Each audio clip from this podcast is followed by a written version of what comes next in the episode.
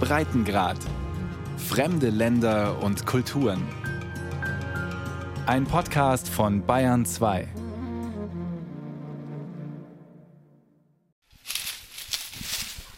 Serge Nikomosinga stapft durch das hohe Gras hinter seinem Dorf Mukoma. Nur ein paar Dutzend Meter von den einfachen Häusern aus ungebrannten Lehmziegeln mit Wellblechdächern entfernt ist ein tiefes, völlig überwuchertes Loch. 와. Der junge Mann biegt das Grünzeug zur Seite und legt einen ungesicherten Schacht frei. Aus den bröckelnden Wänden ragen ein paar dickere Steine, ein wackeliger Halt für Hände und Füße beim Einstieg. Hier haben wir Kobalt abgebaut, aber dann sind wir auf Grundwasser gestoßen. Da ist noch Kobalt, aber das Abpumpen ist zu teuer. Miniminen wie diese gibt es überall im Süden der Demokratischen Republik Kongo, verlassene und sehr aktive. Die ganze Region Katanga liegt auf reichen Metallvorkommen, Kupfer und vor allem Kobalt. Im Kongo lagert rund die Hälfte der weltweiten Reserven des wertvollen Rohstoffs. Die Nachfrage nach Kobalt ist natürlich riesig, erklärt Shiraz Virji, der Gründer des größten kongolesischen Bergbauunternehmens Chemaf. Das unscheinbar silbrig-graue Metall ist unverzichtbar für die Herstellung von wiederaufladbaren Batterien und damit für Handys, Laptops oder Tablets. Die Debatte um Klimawandel und der Hype um Elektroautos haben einen neuen Nachfrageschub gebracht. Für ihre Batterien brauchen sie Kobalt und das kommt vor allem aus Katanga. Neuerdings gibt es eine große Debatte über sogenanntes sauberes Kobalt. Das heißt Kobalt, das ethisch produziert wurde, vor allem ohne Kinderarbeit. Das ist ein ganz großes Thema. So Shiraz Virji. Der Kongo, eines der an Rohstoffen reichsten Länder der Welt, ist berüchtigt für die katastrophalen Bedingungen, unter denen sie abgebaut werden. Allerdings hat sich alle Welt bisher auf den Osten des Landes konzentriert. Dort wird kein Kobalt abgebaut, sondern Gold, Wolfram, Zinn und Coltan, der heiß begehrte Rohstoff für die Handyproduktion. Es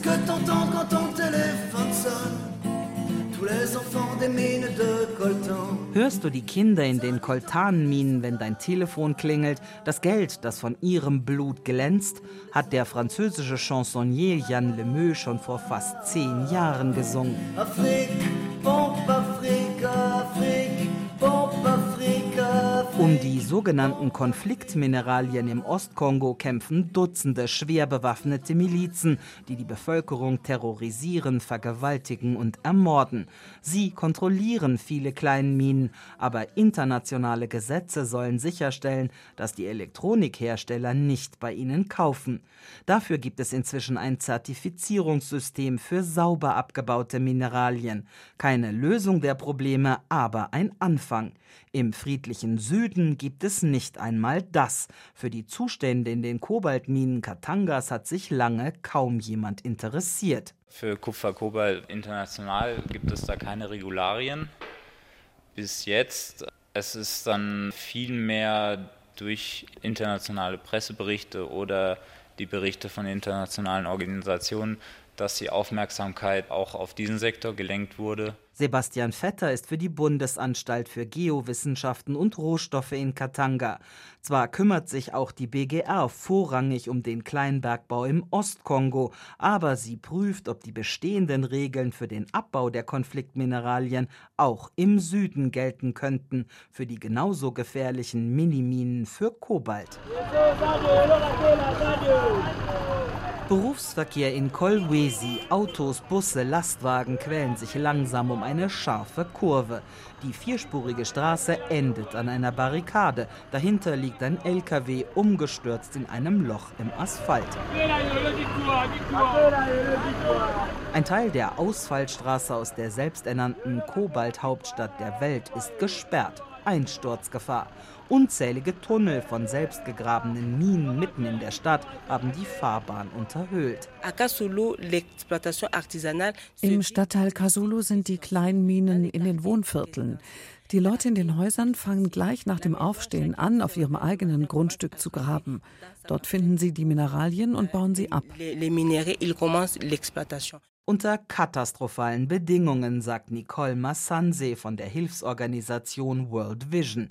Ohne Helme oder Schutzkleidung, ohne Atemmasken gegen den Staub und ohne Sicherung. Jeder Abstieg ist ein halsbrecherischer Akt. François quetscht sich zwischen zwei dicken Holzbalken hindurch in ein dunkles Loch im Boden. Vorsichtig hangelt er sich in den schmalen Schacht, gerade breit genug, um sich hindurchzuzwängen. Langsam, sagen seine Kumpel, bevor sie ihm in die Tiefe folgen. Mit Händen und bloßen Füßen klammern sie sich an winzige Vorsprünge in dem rau behauenen Stein. Der einzige feste Halt ein Seil, das an die Holzbalken oben geknüpft ist. Wir wollen diese Arbeit nicht machen, aber wir machen sie, weil es keine anderen Jobs gibt. François bearbeitet das Gestein mit Hammer und Meißel, oft auf dem Rücken liegend, in der klaustrophobischen Enge unter der Erde. Die selbstgegrabenen Schächte sind 10, 20, manchmal bis zu 50 Meter tief. Tödliche Unfälle sind Alltag, sagt Arcel. Einige meiner Kumpel sind in diesen Löchern gestorben. Aus den Wänden fallen manchmal Steine auf einen runter. Man braucht Glück, um da wieder lebendig rauszukommen. Wie viele Schürfer kein Glück haben und in der Tiefe sterben, weiß niemand genau. Aber das Risiko schreckt die wenigsten ab. Sebastian Vetter. Man muss vielleicht verstehen, dass jemand, der im Kleinbergbau arbeitet, am Tag wesentlich mehr verdienen kann, wenn er denn die entsprechende Arbeitsleistung bringt und ein entsprechendes Vorkommen findet, als jemand, der zum Beispiel in der Landwirtschaft tätig ist. Grundsätzlich sind Kleinminen legal im Kongo. Ein Minencode schreibt vor, dass sich jeder Schürfer registrieren lassen muss und nur in ausgewiesenen Zonen graben darf. Es gibt Vorschriften über Sicherheit, Arbeits- und Umweltschutz und ein striktes Verbot von Kinderarbeit. Theoretisch, sagt Nicole Massanse. Das ist der offizielle Standpunkt. Aber das Problem ist die Umsetzung des Gesetzes. Praktisch kennen die wenigsten Schürfer die Vorschriften oder sie ignorieren sie einfach. Nach den gefährlichen illegalen Minen muss man nicht in versteckten Ecken suchen, sie sind überall. Wenn die Behörden doch mal welche schließen wollen, gibt es ganz schnell Krawall. Und auch das Verbot der Kinderarbeit steht nur auf dem Papier. Arcel zum Beispiel war 13, als er seinen älteren Brüdern in die Minen gefolgt ist. Ich hatte keine andere Beschäftigung. Meine Brüder haben mir gesagt, in den Minen kannst du viel Geld verdienen. Deshalb habe ich dort angefangen. Zweieinhalb Jahre hat er unter der Erde geschuftet, bis World Vision ihm eine Ausbildung zum Schweißer finanziert hat. Das Trainingsprogramm ist Teil des Projektes ProMin, mit dem die kongolesische Regierung die Situation in den Bergbaugebieten verbessern will. Das Geld dafür kommt von der Weltbank. Die Arbeit vor Ort machen verschiedene Hilfsorganisationen. Le projet au début a identifié zu Beginn des Projekts haben wir fast 10.000 Kinder in den Minen aufgespürt. Wir kümmern uns um neun Standorte. Seither haben wir 1200 Kinder da rausgeholt. 1200 enfants sagt Florence Mambo, die Direktorin für den Süden des Kongo bei World Vision. Ein Erfolg, aber nur ein Anfang. In der gesamten Region Katanga arbeiten bis heute konservativen Schätzungen zufolge mindestens 22.000 Kinder im Kobaltabbau. No Congo, no fun. Oh, my people sing. No Congo, no fun. Ohne den Kongo gibt's keine Handys. Ich glaube nicht, dass ihr das wisst. Hier sterben jeden Tag Kinder. Mit diesem Song hat der kongolesische Afrobeat-Star Bolia Matundu vor zwei Jahren seine eigene Kampagne gegen Kinderarbeit in den Kobaltminen gestartet. No Congo, no. Kampagnen wie diese und die Negativschlagzeilen über die Zustände in den Kobaltminen haben die kongolesische Regierung unter Zugzwang gesetzt.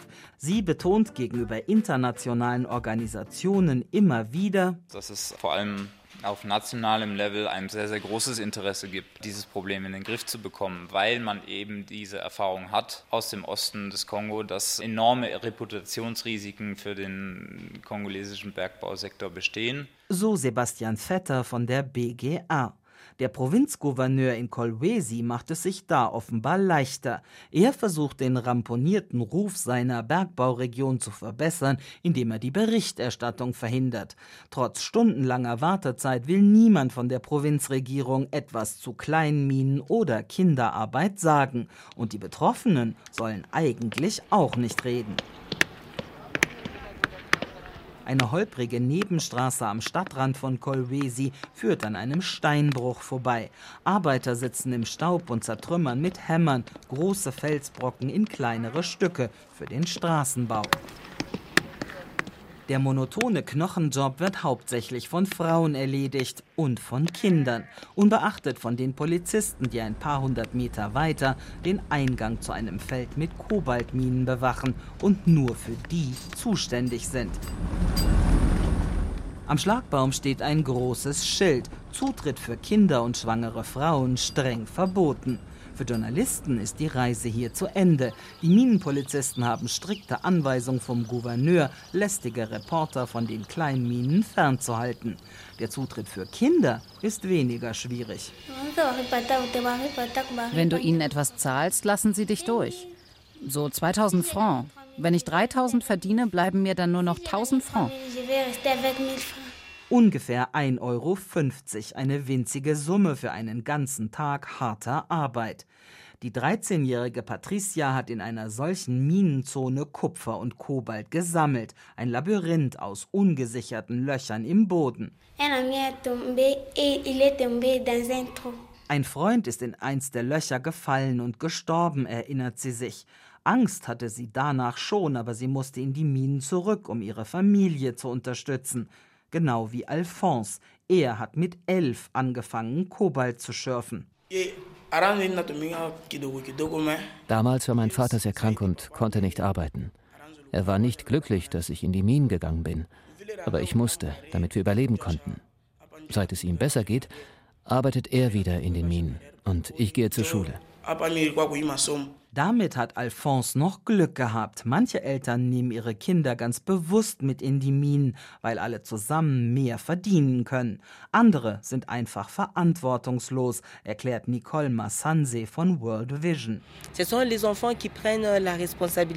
Manche Kinder übernehmen die Verantwortung für ihre ganze Familie und deren Bedürfnisse zu Hause. Der Vater ist nur unterwegs, trinkt Alkohol, spielt Dame und tut gar nichts. Die Kinder müssen die Rolle der Eltern übernehmen.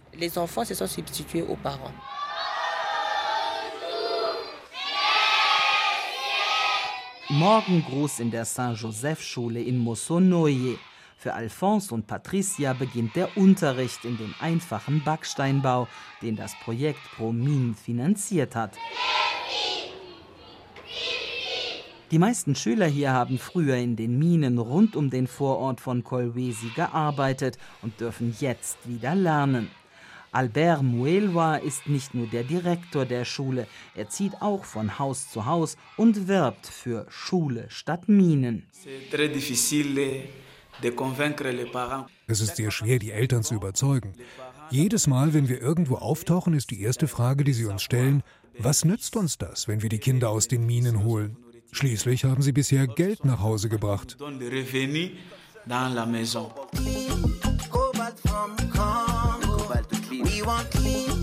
Wir wollen sauberes Kobalt aus dem Kongo. Das ist der Titelsong einer erst wenige Monate alten Kampagne gegen Ausbeutung und Kinderarbeit in den Kleinminen. Mit der 3C-Initiative werden wir konkrete Schritte unternehmen, um die Lebens- und Arbeitsbedingungen der Kobaltschürfer zu verbessern. Verspricht der Musiker Mohombi, der Sprecher der Kampagne, im Werbevideo.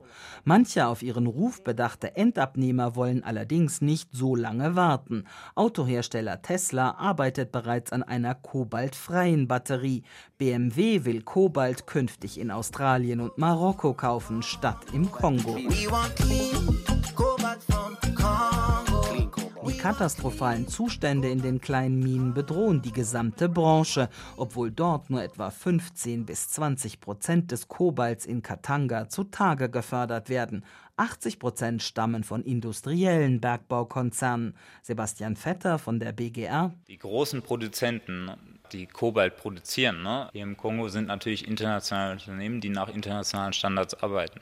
Betreffend Umwelt, aber auch Arbeitssicherheit, aber auch Produktionsqualität. Lebensgefährliche Arbeitsbedingungen oder Kinderarbeit gibt es in den Industrieminen nicht, aber die riesigen Tagebaugruben verschlingen gewaltige Flächen Land und verursachen so andere Probleme.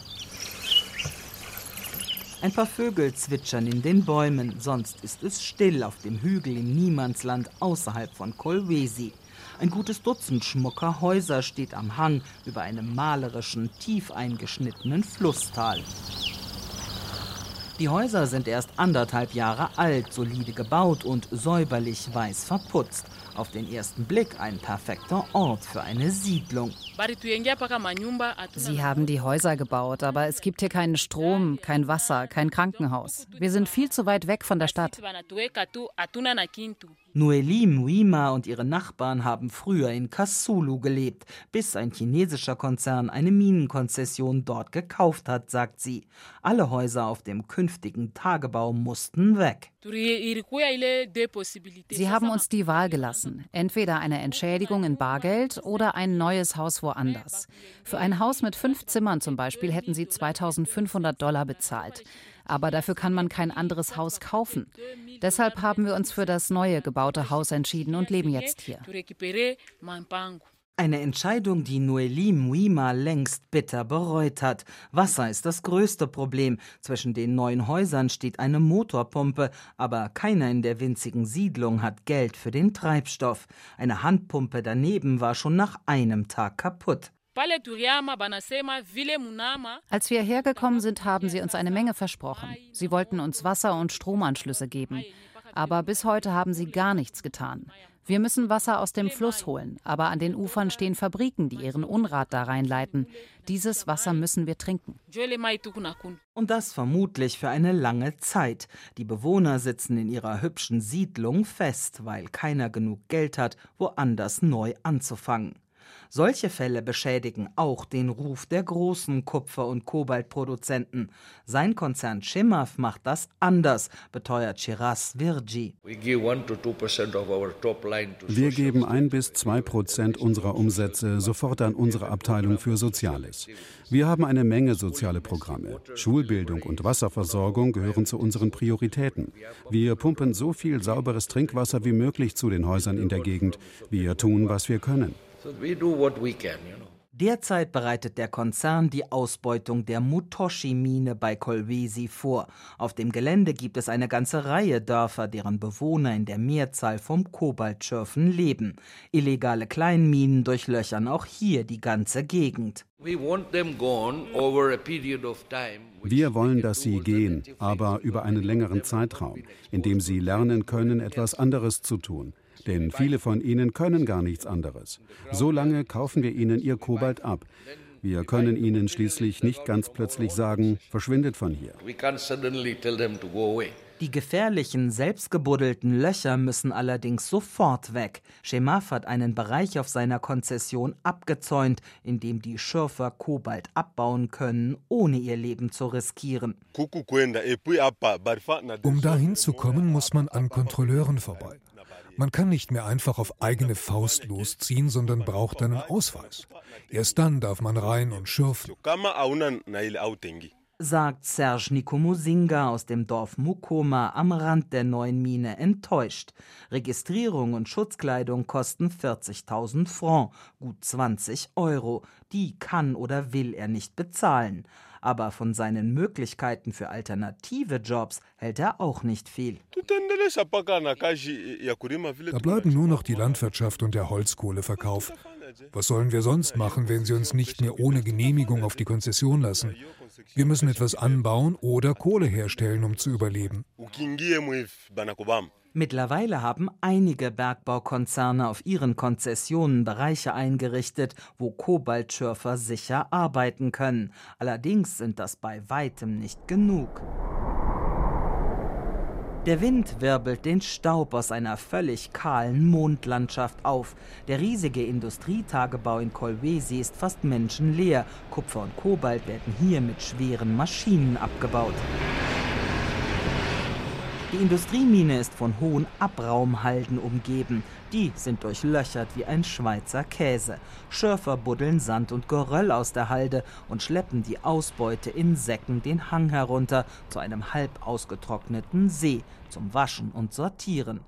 Vanessa Umbacasso hat als Teenager dort gearbeitet. Das ist harte Arbeit und nichts für Frauen. Ich habe immer gefroren und war ständig krank. Es gab eine Menge Gewalt. Die Schürfer haben uns oft verprügelt. Dutzende Menschen stehen tief gebeugt in der schmutzigen Brühe, alte Männer, Frauen und Kinder. Unermüdlich füllen sie Geröll in große Eimer und spülen den Sand von den dickeren Steinen. Im Abraum sind noch genug Mineralien, man muss sie nur finden. Wenn du frisch anfängst, sagen dir die erfahrenen Schürfer, was du machen musst. Sie zeigen dir, welche Farbe die Mineralien haben und wie totes Gestein aussieht.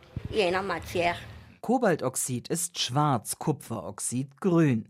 Greta Kassongo hat fünf Jahre lang Steine gewaschen und sortiert, seit sie zwölf war. Heute tut sie das nicht mehr und kann deshalb reden. Am See gibt es zwar keine Minenpolizei, aber zwei mächtige Kooperativen, die das Sagen haben. Journalisten sind nicht willkommen. Interviews völlig ausgeschlossen. Mit dieser harten Arbeit habe ich am Ende eines Tages weniger als 5000 Francs verdient. Rund 2,50 Euro erinnert sich Vanessa. Die grünen und schwarzen Stücke, die vereinzelt zwischen dem grauen Gestein aufblitzen, sind winzig. Es dauert ewig, bis ein großer Sack voll ist und bezahlt wird. Frauen und Kinder bekommen am wenigsten, erklärt Florence Mambeau von World Vision. Von ihnen kauft keiner zu gerechten Preisen. Vor allem die Kinder in den Minen werden ausgebeutet weil die Käufer die Preise selbst festsetzen und die Kinder verdienen nicht annähernd genug. Ein paar hundert Meter von den Wäschern entfernt stehen halboffene Bretterbuden dicht an dicht. Depot steht darauf und ein fantasievoller Name. Hier sitzen die Zwischenhändler, die den Schürfern ihre Mineraliensäcke abnehmen und dann an große Bergbaukonzerne weiterliefern. Die meisten von denen kaufen auch. Sebastian Vetter von der Bundesanstalt für Geowissenschaften und Rohstoffe. Die Marge ist einfach attraktiv. Und das ist vermutlich der Hauptgrund. Ne? Und natürlich hat man keine Verantwortlichkeit, was äh, sein, sein Personal angeht. Also das produzierende äh, Personal ist sozusagen outgesourced. Der Nachteil, Kobalt aus Industrieminen und dem illegalen Kleinbergbau landet gut gemischt in den gleichen Raffinerien. Ein Albtraum für die Endabnehmer, die gerne beweisen würden, dass sie nur sauberes Kobalt für ihre Batterien verwenden. Den Schürfern im Kongo ist das ziemlich egal, solange das Geld stimmt. Ihr Verdienst hängt vom Weltmarktpreis für das reine Metall ab und schwankt damit stark. Aber er ist gut genug, um Nachwuchs in die illegalen Minen zu locken, wie den heute 16-jährigen Christoph. Ein paar meiner Freunde haben vor mir in den Minen gearbeitet. Sie hatten immer Geld und schicke Klamotten. Ich hatte gar nichts. Also habe ich trotz des Risikos dort angefangen, um etwas zu verdienen. Der Traum vom schnellen Reichtum oder zumindest von einem gesicherten Einkommen hält geschätzt 200.000 Menschen in den kleinen Minen. Indirekt hängen bis zu zwei Millionen vom illegalen Kobalt ab. Die gefährlichen Miniminen einfach zu schließen, ist weder durchsetzbar noch eine Lösung. Florence Mambeau von World Vision. Ein Verbot, ja. Aber was ist die Alternative? Die Eltern haben keine andere Möglichkeit, ihre Kinder zu ernähren. Und solange das der Fall ist, wird der Kobaltabbau so weitergehen bleibt nur der harte Weg, die Lebens- und Arbeitsbedingungen in Katanga so weit zu verbessern, dass die Menschen ihre Kinder nicht mehr in den Minen schuften lassen müssen und dass sie vom Kobalt leben können, ohne ihr Leben zu riskieren.